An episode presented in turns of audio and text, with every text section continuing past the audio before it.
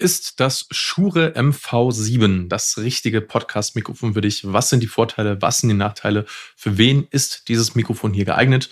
Und vor allem lohnt es sich im Vergleich zum großen Bruder, dem Shure SM7B. Das ist das Thema des heutigen äh, Videos, der heutigen Podcast-Folge und damit herzlich willkommen zu Erfolgreich Podcasten. Mein Name ist immer noch Stefan Schimming und ich nutze selbst dieses Mikrofon hier, das Shure MV7, äh, schon relativ lang äh, und sehr, sehr gern, denn es ist mittlerweile zu meinem neuen Lieblingsmikrofon geworden. Ich habe sehr lange auch das äh, Shure SM7B ähm, benutzt. Ich habe dazu auch ein Video aufgenommen, findest du ebenfalls auf meinem Kanal. Äh, ja, kannst du dir auch natürlich sehr gern anschauen. Und heute sprechen wir mal über den kleinen Bruder, das Shure MV7. Und die Frage ist erstmal, okay, kleiner Bruder, was heißt das? Ist es denn jetzt von der Qualität her besser, schlechter? Wie schaut das aus? Naja, ich würde sagen, es ist anders, denn es ist weitergedacht. Es ist quasi eine geupdatete Version vom Shure SM7B. Und das SM7B ist so eines der, ich sag mal, klassischen, hochwertigsten Mikrofone für Podcasting, was es aktuell gibt. Und hast du bestimmt auch schon äh, zigfach irgendwo gesehen. Das heißt, sehr, sehr viele Leute nutzen dieses Mikrofon und auch zu Recht, denn es ist ein sehr, sehr gutes Mikrofon. Es hat ein paar Vorteile, es hat ein paar Nachteile. Darauf bin ich auch in dem anderen Video schon eingegangen. Lass uns mal über die Vor- und Nachteile vom MV7 sprechen. Und äh, dazu nehme ich dich einmal kurz mit äh, rüber auf die Website von Shure und da können wir uns das ganze Teil mal anschauen. So sieht das gute Stück aus. Du siehst übrigens auch hier bei mir natürlich im Bild ähm, mit einer kleinen Änderung. Und zwar, du siehst hier dieses, ähm, dieser Popschutz von dem Shure MV7 ist in der Standardversion relativ klein. Bei mir, wenn du schaust, ist der etwas größer, denn ich habe tatsächlich äh, den Popschutz vom SM7B hier äh, draufgepackt. Das geht nämlich. Ähm, man kann das hier so, äh, ich mache das jetzt nicht, weil das klingt dann komisch, äh, hier so draufsetzen. Denn tatsächlich ist das der erste kleine Nachteil vom MV7. Äh, dieser Popschutz hier ist nicht sonderlich gut. Das heißt, der ist okay, aber ähm, gerade wenn du Probleme hast und auf deinen Aufnahmen viele Plosives drauf hast, das heißt viele P -P -P Geräusche, also viele Atemgeräusche zum Beispiel, ist das nicht unbedingt der beste Popschutz. Deswegen Lifehack einfach äh, als Ersatzteil äh, diesen hier kaufen. Gibt es bei Amazon zum Beispiel, ich glaube für 20 oder 30 Euro kann man sich einzeln kaufen, abmontieren, anmontieren und schon hast du dieses Problem gelöst. Genau. Aber zurück zum äh, MV7. Wie sieht das Ganze noch aus? Äh, wir können uns mal so ein paar, äh, paar Bilder hier anschauen. Äh, so sieht das ganze Teil aus. Ähm, du siehst hinten, das ist ganz spannend, äh, die verschiedenen Anschlüsse. Und hier wird es jetzt schon sehr interessant, denn mit dem MV7 hast du einen sehr großen Vorteil dem SM7B gegenüber, denn du kannst dieses Mikrofon hier ganz einfach mit einem Kabel per USB an dein Laptop zum Beispiel anschließen und das Ganze dann über die Shure Motive App steuern. Gucken wir uns auch gleich zusammen an, wie das Ganze aussieht. Das ist ein riesiger Vorteil, denn mit dem SM7B, also mit dem großen Bruder, brauchst du das Mikrofon, du brauchst ein sogenanntes XLR-Kabel, das ist hier hinten dieser Anschluss, den hat dieses Mikrofon auch. Ähm, und dann musst du das Ganze noch über äh, das Kabel in einen Audiorecorder einspeisen und dann gegebenenfalls darüber nochmal in deinen Laptop. Ja, das ist sehr, sehr umständlich und kann zu vielen Fehlern führen. Und hier an diesem Mikrofon mag ich sehr, ähm, dass ich es einfach einstecke, anschließe und dann habe ich schon mal sehr, sehr viele Fehlerquellen ähm, eliminiert. Und das Problem bei anderen, bei vielen anderen USB-Mikrofonen ist, dass man dann halt nicht mehr viel einstellen kann, ja, weil das dann relativ begrenzt ist alles. Und hier ist das Coole, dass ich dann mit dieser App zusammen äh, trotzdem noch sehr viele Einstellungsmöglichkeiten für den Klang habe. Wie gesagt, gucken wir uns auch gleich mal an. Äh, ansonsten ist noch zu erwähnen, dieses Mikrofon kommt ohne irgendeinen Mikrofonarm oder ähm, Stativ oder so, das braucht man noch dazu. Ich nutze in meinem Fall jetzt äh, in diesem Setup gerade das Rode PSA One. Äh, es gibt aber auch bei Amazon noch viele andere äh, Stative, die du dir dazu holen kannst. Äh, ich habe zum Beispiel auch gute Erfahrungen mit denen von Elgato gemacht. Da gibt es einfach viele Möglichkeiten und das hier ist auf jeden Fall, dieses Mikrofon ist auf jeden Fall auch sehr, ähm, ja, ich sage mal, flexibel und kompatibel. Deswegen, ja, funktioniert gut. Okay, was ist denn noch wichtig zu wissen? Also, ich kann dieses Mikrofon, wie gesagt, per USB an meinen Laptop anschließen.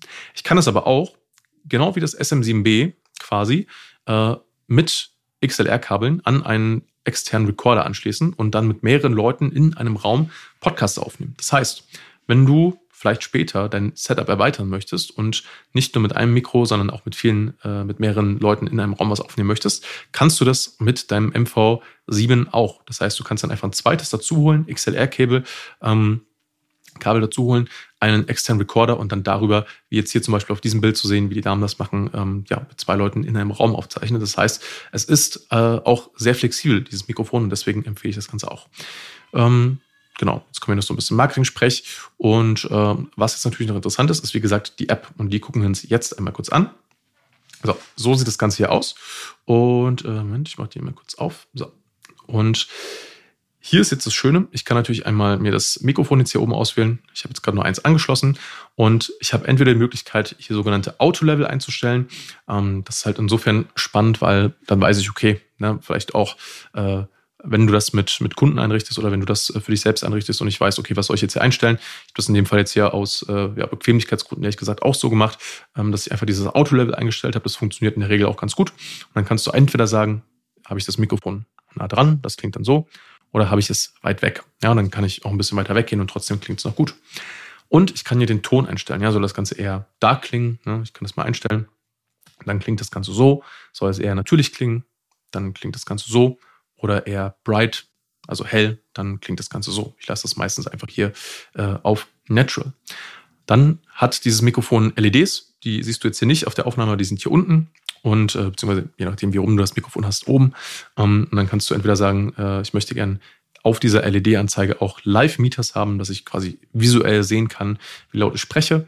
Äh, oder ich stelle den Night Mode ein, wenn du zum Beispiel im Dunkeln aufnimmst und das Ganze mit Video machst und nicht möchtest, dass das Ganze stört, kannst du das hier auch einstellen. Schauen wir uns mal die manuellen Einstellungsmöglichkeiten an.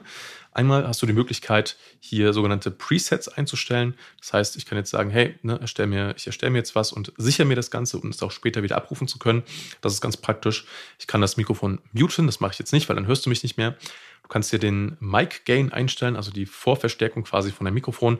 Wenn ich das jetzt hier runterziehe, dann wird es leise. Wenn ich das jetzt hier hochziehe, dann wird es laut. Ähm, genau, ich lasse es mal auf 24.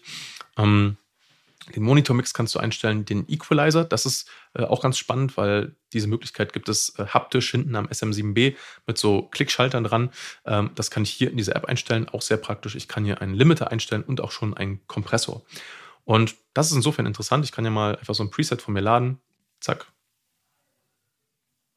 Jetzt dauert es kurz und jetzt das Ganze eingestellt.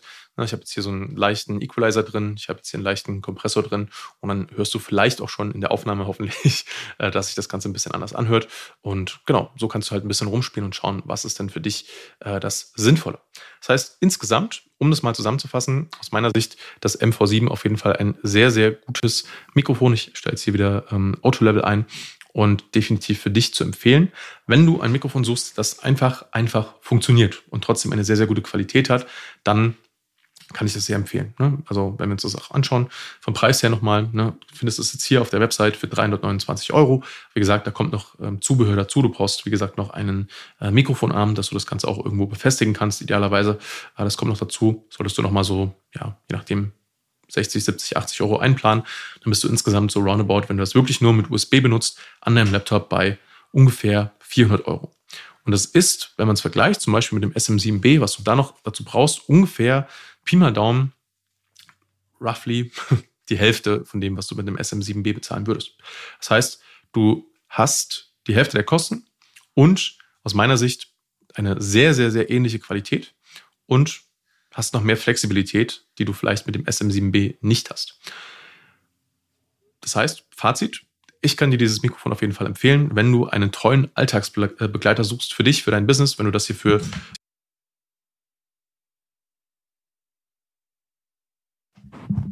nutzen möchtest, die du, äh, die du machst äh, an deinem Laptop mit Podcast-Aufnahmen, Solo-Aufnahmen, wie ich zum Beispiel gerade für Interviews, die du führst, äh, online und so weiter und so weiter, aber auch, wenn du das Ganze dann später nutzen möchtest, um dein Studio-Setup zu bauen. Das heißt, ich kann dir dieses Mikrofon sehr empfehlen und ja, das so meine Zusammenfassung zu diesem Mikrofon. Ich hoffe, du konntest was aus diesem äh, Video hier mitnehmen und freue mich schon auf das nächste Video mit dir.